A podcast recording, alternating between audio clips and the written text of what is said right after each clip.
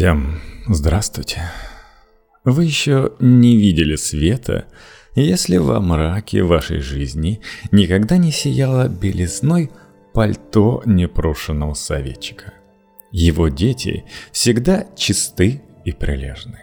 Отметка на весах 30 лет держится на идеальной цифре. Клиническую депрессию он лечит физкультурой и прополкой грядок морковки – как общаться с Д'Артаньянами в сети и реальной жизни? И что делать, если белое пальто вдруг засияло на вас? Рассказывает кандидат психологических наук и практикующий психолог Наталья Ульянова.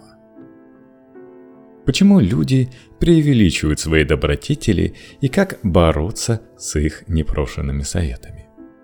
Мем «белое пальто» стал насмешливым обозначением для ситуации, когда люди демонстрируют собственное превосходство в совершенно неуместных случаях. Что такое белое пальто? Это попытка возвыситься в глазах окружающих за счет этих самых окружающих. Маскируясь под дружеские советы, а вы делайте как я, и все будет зашибись, Реплики непрошенных советчиков по факту классический пример виктимблейминга. Вы сами виноваты в своих проблемах. Самое удивительное, что белопальтовые искренне верят в то, что несут в массы свет, добро и справедливость. Правда, массы обычно реагируют крайне нервно и вместо благодарности начинают ругаться, а то и просто удалять из друзей. И отнюдь не только в Фейсбуке. У меткого выражения есть несколько фраз-синонимов. Как изысканно литературная, вся рота идет не в ногу, один поручик шагает в ногу. Так и не вполне цензурные, вроде «Вы все негодяи, а я Д'Артаньян».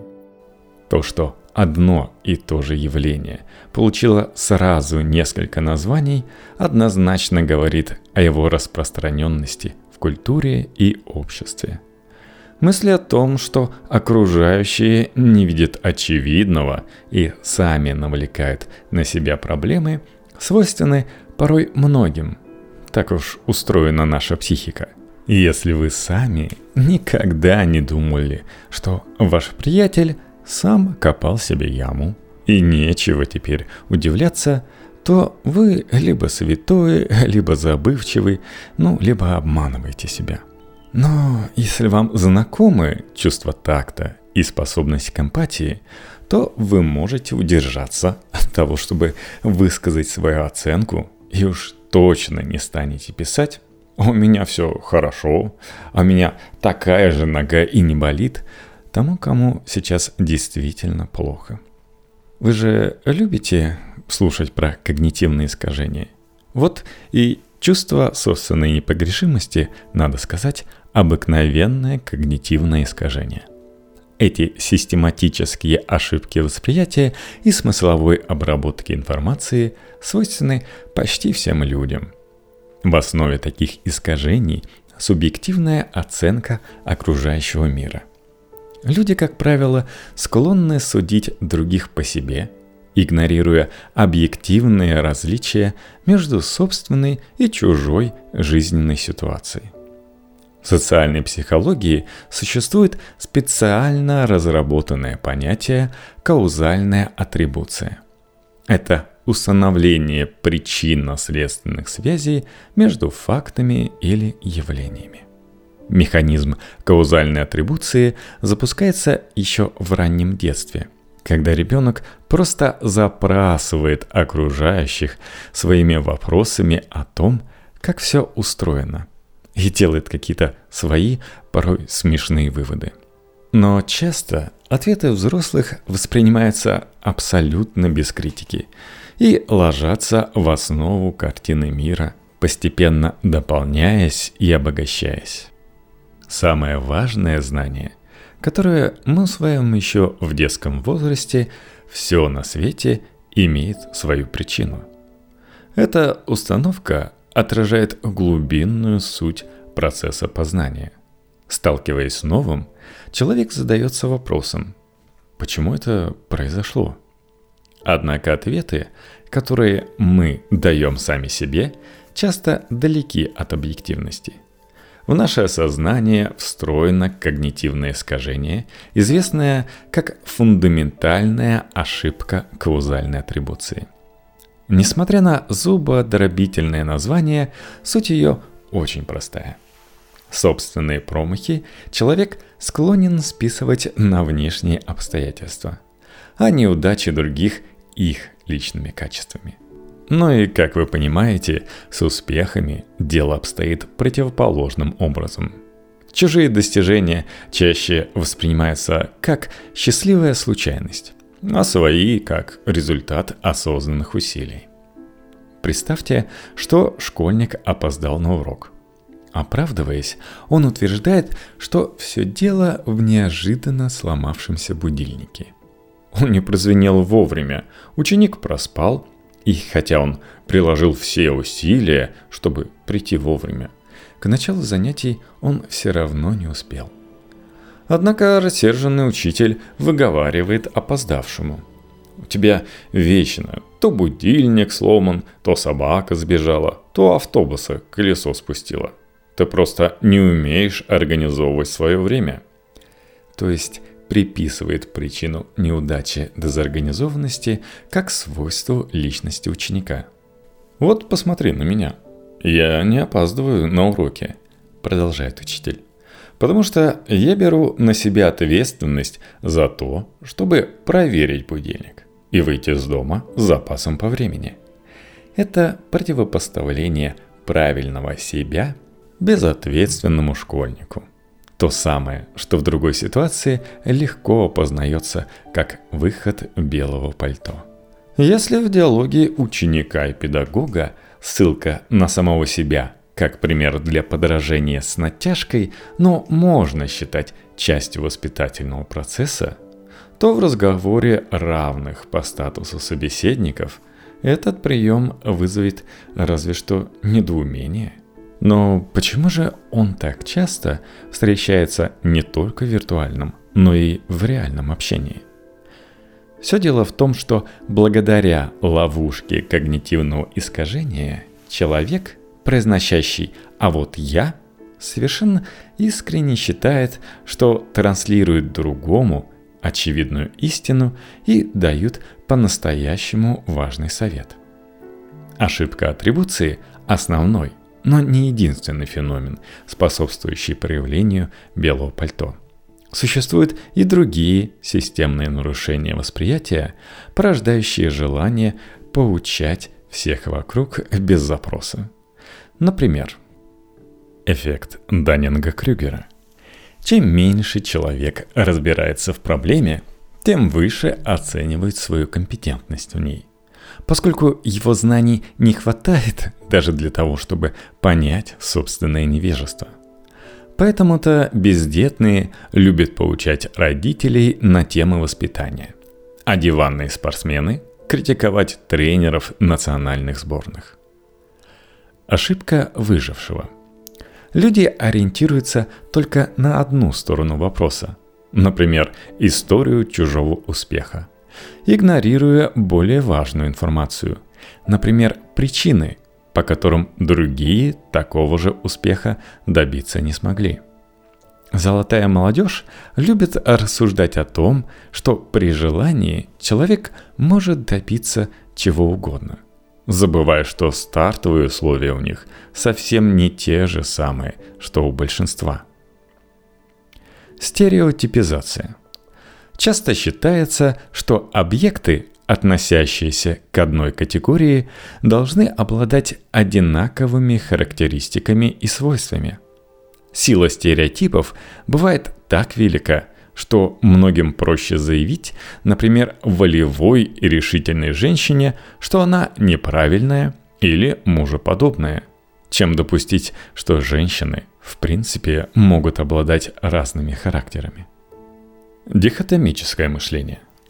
Сознание некоторых индивидов, чаще в подростковом возрасте, но бывает и во взрослом, принципиально оперирует только противоположными категориями – черное и белое, игнорируя существование любых полутонов. Отсюда часто встречающаяся в родительских сообществах позиция. Если ты хочешь отдохнуть от общения со своим ребенком, ты ужасная мать. Лучше сдай его в детдом. Иллюзия контроля. Люди склонны переоценивать свое влияние на события, никак не зависящие от них. Часто эта иллюзия порождает советы в духе «надо мыслить позитивно», и тогда вы не будете притягивать проблемы в свою жизнь. Представление о собственном всемогуществе – обратная сторона страха утратить контроль над обстоятельствами.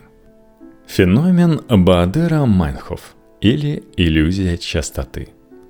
Человеку, сосредоточенному на каком-то вопросе, кажется, что вся связанная с ним информация постоянно попадается на его пути – Антипрививочники фиксируют любое упоминание о поствакцинальных осложнениях. А чайлд-хейтеры везде видят невоспитанных, орущих детей. А информация о куда более тяжелых последствиях, не сделанной вовремя прививки или малышах, спокойно ведущих себя в общественных местах, попросту не пробивается сквозь фильтры их сознания. Главный подвох когнитивных искажений в том, что от них нельзя избавиться раз и навсегда. Они играют важную роль для сознания, экономят ресурсы мышления и сокращают время на принятие решений.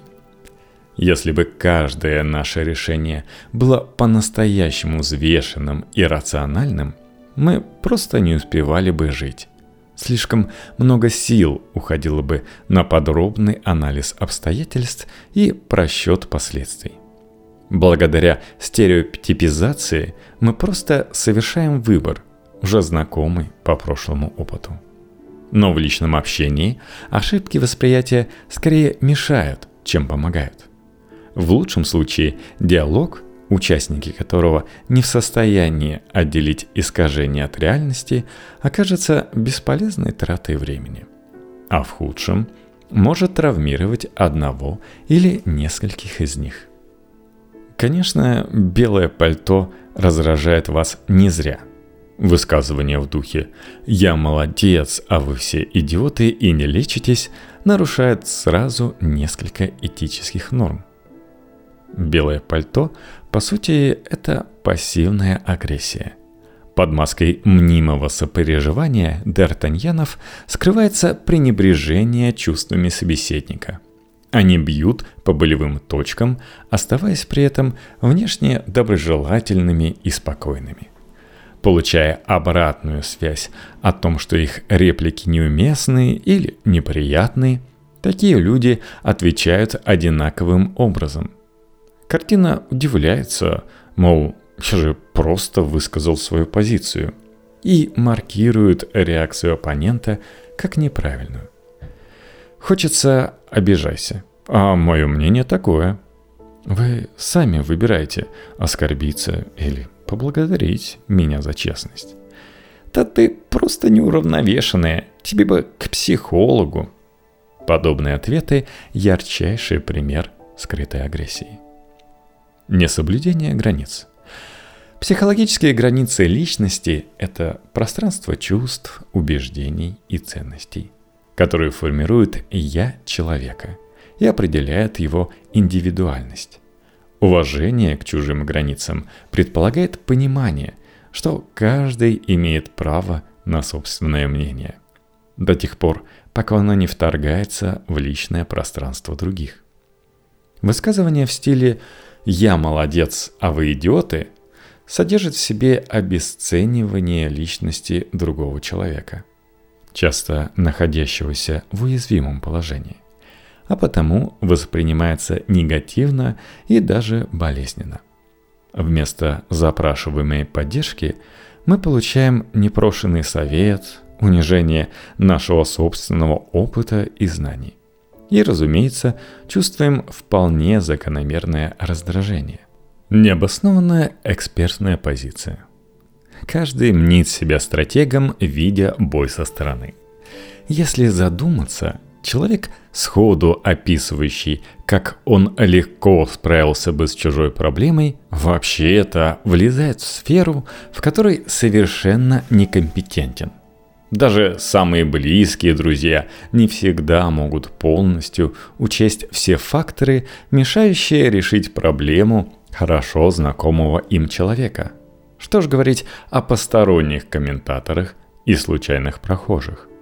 Конечно, на словах лучше знающие собеседники легко справляются с ситуациями, в которые никогда не попадали – ведь в их фантазиях им ничто не мешает героически улаживать любые трудности. Тот факт, что реальность от фантазий отличается довольно-таки сильно, считается ими отговорками. Перевод дискуссии в неконструктивное русло. Комментарии белопальтовцев вводят разговор от обсуждения реальной проблемы к оценке личности говорящего – его умственных способностях и соответствия моральным устоям. При этом изначально заявленная тема остается без реального внимания.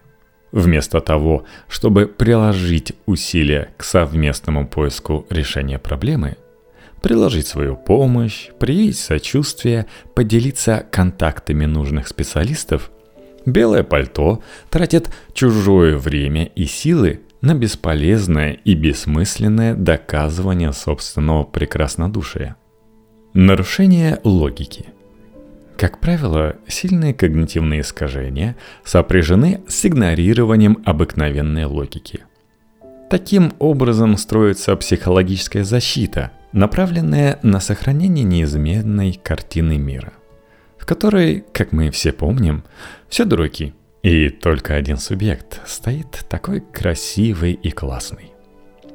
Статистика, собранная официальными структурами, отбрасывается как малозначимая, потому что у чего-то знакомого все было совсем не так. Жизненные примеры и исторические факты объявляются враньем. Частные мнения выдаются за аксиомы, случайные совпадения принимаются за причинно-следственные связи – Главное, чтобы белизна чьих-то одежд не заморалась грубым налетом реальности. Демонстрация отсутствия эмпатии. Эмпатия – механизм сочувствия и сопереживания, благодаря которому мы можем разделить чужие эмоции, тревоги и сомнения. Человек, попавший в беду, нуждается в эмпатическом участии. Простое «я тебя понимаю», становится жизненно необходимым в момент, когда весь мир кажется враждебным и настроенным против тебя. Белые пальто занимают противоположную позицию. Свои реплики они часто начинают со слов «На вашем месте я...» Но ни на чье место вставать они не собираются.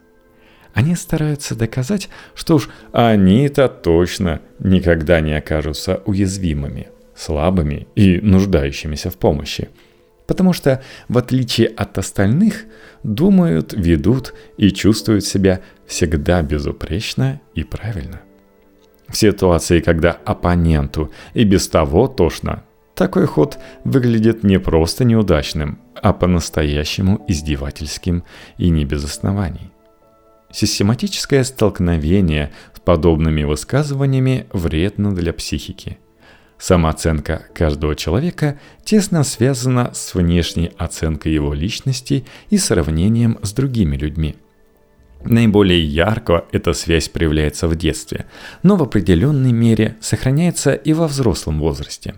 Постоянное ощущение собственной неуспешности на фоне приосанивающихся оппонентов приводит к формированию неуверенности в себе – агрессивности, депрессии и тому подобным проблемам.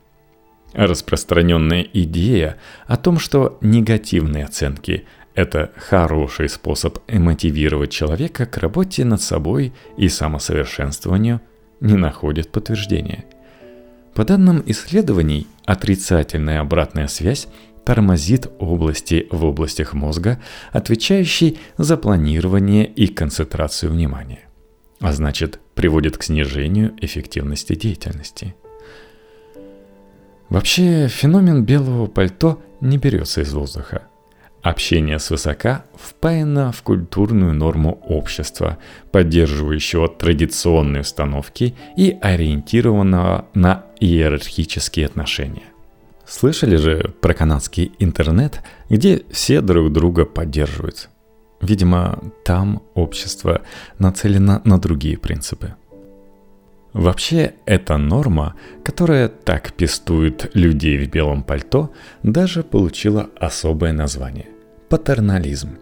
Это молчаливое соглашение, что вышестоящий – родитель, учитель, начальник, государственный служащий – обеспечивает нужды зависящих от него людей, а в ответ имеет право вмешиваться в их дела и личную жизнь и требовать беспрекословного подчинения. Патерналистские установки до сих пор чрезвычайно сильны в сфере социального обслуживания и защиты. Уважение к личным границам пациента, ученика, подопечного в муниципальных учреждениях до сих пор считается скорее роскошью, чем безоговорочным правилом – кто из нас не слышал пренебрежительной формулировки вроде «тетрадь забыл, а голову дома не забыл?» или «больно? А как ты рожать собралась, если тебе от укола больно?» Привычка оттаптываться по чужой уязвимости передается из поколения в поколение. И подрастающая молодежь перенимает манеру бесцеремонно лезть в чужие дела – совершенно забывая о той части патерналистской модели, где уязвимым людям полагается раздавать не только советы, но и вполне ощутимые реальные блага. У людей постарше эта привычка еще и закрепляется возрастной ригидностью, физиологически обусловленным снижением гибкости мышления и трудностью формирования новых моделей поведения. Сочетание с кривым зеркалом когнитивных искажений, нечувствительность к психологическим границам других людей порождает стиль общения, который обозначается в психологических трудах как насильственное. Его ключевые признаки – игнорирование чувств собеседника, декларация с требований и запретов – оценочное отношение к личности и поведению другого человека, нотации и нравоучения. И, к сожалению, все это нередко транслируется как норма в реальном взаимодействии, в книгах и фильмах, соцсетях и тому подобных. А значит, шанс столкнуться с этим явлением весьма высок. Но давайте поговорим о том, как защититься от выпадов белого пальто. Может быть, именно за этим вы сюда и зашли. Всегда есть шанс, что ваш оппонент использовал прием нечестного общения случайно не успев должным образом отрефлексировать собственное высказывание. Проверить, так ли это, можно сообщив в ответ, что его реплика не помогает, а напротив, выглядит обесценивающе и бестактно. Если собеседник действительно не хотел вас задеть, он, скорее всего, извинится и постарается переформулировать свои слова так, чтобы дальнейшая беседа развивалась в конструктивном русле – мне сразу же вспомнилась знакомая многим эмигрантам байка про «Где у вас тут купить вкусные яблоки?» И в ответ в чате отвечают «Ой, зачем вам вообще яблоки? Покупайте груши. Вы что, из России сюда приехали, чтобы яблоки покупать?» Ну и в таком духе. Как вы понимаете, в таких ответах нет никакого конструктива. Часто эти ответы звучат как защита своего нового образа жизни, выбора страны для переезда. Тут, тут приехали из России и почему-то критикуют, что не купить вкусные яблоки нигде. Если же оппонент остается уверенным в своей непогрешимости и более того прямо или косвенно указывает, что ваша реакция неправильная, нездоровая, перед вами классическое белое пальто – в его отношении можно использовать одну из нескольких действенных стратегий поведения. Стратегия первая – игнорирование. Стратегия, как вы понимаете, простая, но не всегда работает с родственниками. В интернете можно заблочить молча досаждающего пользователя или перестать читать и отвечать на его сообщения. В офлайне это сделать немного сложнее. Хорошо, если можно физически удалиться, выйти с комнаты, отойти подальше на улице. Если нет, беседу придется прерывать с помощью невербальных сигналов. Надеть наушники, отвернуться, перестать отвечать на вопросы, выходящие за рамки обязательного общения – например, по работе. С полицией тоже не очень работает. С одной стороны, это серьезно экономит время и силы, которые можно потратить на дела более продуктивные, чем спор с белым пальто. Если ресурсов и так не слишком много, это может быть важно и даже критически необходимо. С другой, игнорирование фактически означает полный разрыв отношений. Это возможно не со всеми и не всегда – Стратегия вторая – занудство. Собеседнику, сверкающему белизной верхней одежды, можно долго и придирчиво задавать вопросы. Уверен ли он, что его опыт обладает достаточной репрезентативностью, чтобы его можно было переносить на других людей? В курсе ли, что последовательное наступление двух событий вовсе не обязательно означает наличие причинно-следственной связи между ними? Учел ли влияние всех действующих факторов на ситуацию и может ли воспроизвести предлагаемое решение в экспериментальных условиях? После подобной тирады оппонент, вероятнее всего, скатится к заезженной пластинке «Я просто выражаю свое мнение» или «Ну и сидите в своем болоте». Польза от этой стратегии в том, что свидетели или читатели диалога получат возможность воочию убедиться в беспомощности и нелепости аргументации белого пальто. А вы сможете насладиться мощью своего интеллекта. Эта стратегия идеально подходит для тех, кто и в жизни чуточку зануда. Стоит лишь немного усилить собственный педантизм, и собеседник будет вынужден оправдываться, чтобы не выглядеть нелепо.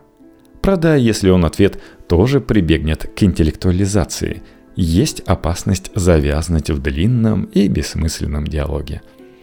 Тем, на кого подобные синтеции нагоняют тоску, а слово «репрезентативность» вызывает зубную боль, лучше прибегать к более веселым способам противостояния. Стратегия третья как раз и гласит высмеивание. Неплохой вариант защиты собственных границ от белого пальта – поднять его на смех. В сарказме, как на войне, все средства хороши. Донести абсурдность позиции «я молодец» не то, что вы, можно с помощью намеренного преувеличения достоинств собеседников. Да, вы-то точно решите все проблемы одним пальцем левой ноги. Или обострение противоречивых моментов его позиции – Разумеется, вы никогда не сидите в интернете, в отличие от этих нерадивых мамаш. Вот и сейчас пишите комментарии в Фейсбуке прямо силой мысли. Или просто легких провокационных вопросов в стиле Карлсона. Вы такой беспардонный, потому что долго учились или у вас это природное? Главная задача – разрушить юмором бастионы самомнения противника и показать очевидную нелепость его выступления. Как и в предыдущей стратегии, использование высмеивания требует определенного склада характера типа «за словом в карман не лезет». В письменном диалоге есть возможность хоть немного подумать, прежде чем сформулировать ответ. А вот в личной беседе отвечать приходится без пауз. Если вы страдаете лестничным остроумием, когда язвительные и точные ответы приходят на ум только опосля, попробуйте следующий вариант. Стратегия четвертая. Психологическое айкидо. Вообще, техника психологическое айкидо, предложенная в одноименной книге Михаила Литвака, заключается в намеренном отключении противостояния в споре. Дискуссия, лишенная энергии сопротивления, как правило, затухает сама собой, захлебываясь в бессмысленности аргументов нападающей стороны. Для воплощения этой техники нужно просто-напросто соглашаться с любыми доводами и нападками оппонента. Вы сами притягиваете негатив. Да, притягиваю. Что уж тут. Это ваша депрессия от лени. Да, именно от лени. Это, конечно, все знают. Да вам вообще лечиться надо. Да, конечно, конечно. Что ж не полечиться-то? Лишний раз прокапаться не помешает. Если диалог происходит в реальной жизни, важно использовать этот прием с осторожностью и максимально освободить свои ответы от проявления эмоций. Любой намек на иронию или просто усмешку может вызвать приступ агрессии. Вообще эта техника хороша тем, что для нее не надо придумывать никаких аргументов. Знай себе поддакивай. Но оппонент почти наверняка будет пытаться вызвать в вас хоть какие-то эмоции. И в этих попытках легко может перейти на прямые оскорбления, равнодушность терпеть которые может оказаться под силу не каждому. Тогда вместо изящного айкидо получается обыкновенная склока. Этот прием не стоит применять с близкими людьми. Грань между самозащитой и манипуляцией очень тонка. И стоит ее перешагнуть, отношения могут быть разрушены. Почему в списке стратегии нет обычного открытого разговора, расставляющего все по своим местам? Дело в том, что подобный диалог заранее обречен на провал. Вы же уже спросили, дай мне что-нибудь конструктивное. Так что понимаете, что белое пальто и тот, кому адресованы его выпады, преследуют принципиально разные цели – Задача человека в белом не помочь ближнему, не найти истину в споре и даже не доказать собственную правоту. Ему нужно подпитать свою самооценку с помощью социального сравнения в пользу себя любимого. Это возможно только за счет унижения других. Единственным способом оградить себя от травмирующего влияния чужого высокомерия – соблюдать психологическую гигиену. В это понятие входит ограничение общения с токсичными собеседниками, отказ от выкладывания личной информации вне гарантированно безопасных пространств, ограничение входящей информации от неприятного контента, лент в соцсетях, просматриваемых телепрограмм, фильмов, книг. Если совсем прервать общение с человеком, регулярно практикующим общение сверху, невозможно из-за деловых или родственных связей, стоит по крайней мере, сузить круг обсуждаемых тем до минимума. И уж точно не обращаться к нему за поддержкой. Ну и, конечно, давайте поговорим о том, что делать, если белое пальто на вас самих. Во-первых, признать, что подобный тип общения не просто не экологичен, но и попросту вреден, в том числе и для вас. Это уже первый шаг к решению проблемы. Во-вторых, стоит мысленно отделить обычное проявление уверенности в себе. Я знаю, что смогу справиться с проблемой от эгоцентризма. Я могу справиться с проблемой, значит и для всех остальных это тоже легко. В-третьих, хорошо бы отследить, каким когнитивным искажениям подвержено ваше восприятие. Спойлер, эти искажения свойственны всем, и вам тоже – и постараться учитывать их, когда вы говорите или печатаете ответ на чью-то жалобу на жизнь. Как сделать желание поделиться собственным опытом реальной помощью, а не высокомерным выпадом в чужой адрес? К счастью, все же придумано до нас. И для решения этой задачи выработан ряд простых приемов. Я высказывание. Говорите о себе и, что важно, только о себе – я считаю, что вы дурак, не подойдет. А вот я придерживаюсь иного мнения, выглядит вполне допустимо. Избегайте императивов. Если вам очень хочется поставить какой-нибудь глагол в повелительное наклонение, сходите, попейте, начните и так далее, или рассказать, что следует делать собеседнику, наступите на горло своей песни. В случае письменной коммуникации сядьте себе на руки – в любом случае, будет лучше обойтись без этого. Соблюдайте чужие границы. Не переходите на личность собеседника, оценку его интеллекта или характера. Любая дискуссия после этого выглядит толкотней в стиле «А ты кто вообще такой?» и теряет смысл. Признавайте свою неправоту. Помните, что ваше мнение не истина в последней инстанции. Выкрикнуть мнение может всякий – А вот умение услышать оппонента и понять собственную ошибку – редкий и ценный дар. Корректируйте искажения. Прежде чем сказать или написать «а вот я», да и вообще что-либо написать, подумайте, это действительно рациональная и логически обоснованная позиция или обыкновенная когнитивная ошибка. Фокусируйтесь на цели общения. Даже если вы на 100% правы – а собеседник несет антинаучную нелогичную чушь, вспомните, для чего вообще затевался разговор и будет ли спор способствовать достижению конечной цели. Древнее золотое правило нравственности гласит «Поступайте с другими так, как хотели бы, чтобы они поступали с вами».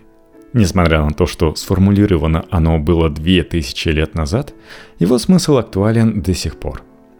Пожалуй, этот принцип можно дополнить еще одним. Относиться со здоровой долей критики стоит не только к чужим, но и к собственным словам. Неосторожно брошенная фраза может глубоко ранить собеседника. Эффективное общение строится на взаимном уважении его участников к чувствам, словам и действиям друг друга.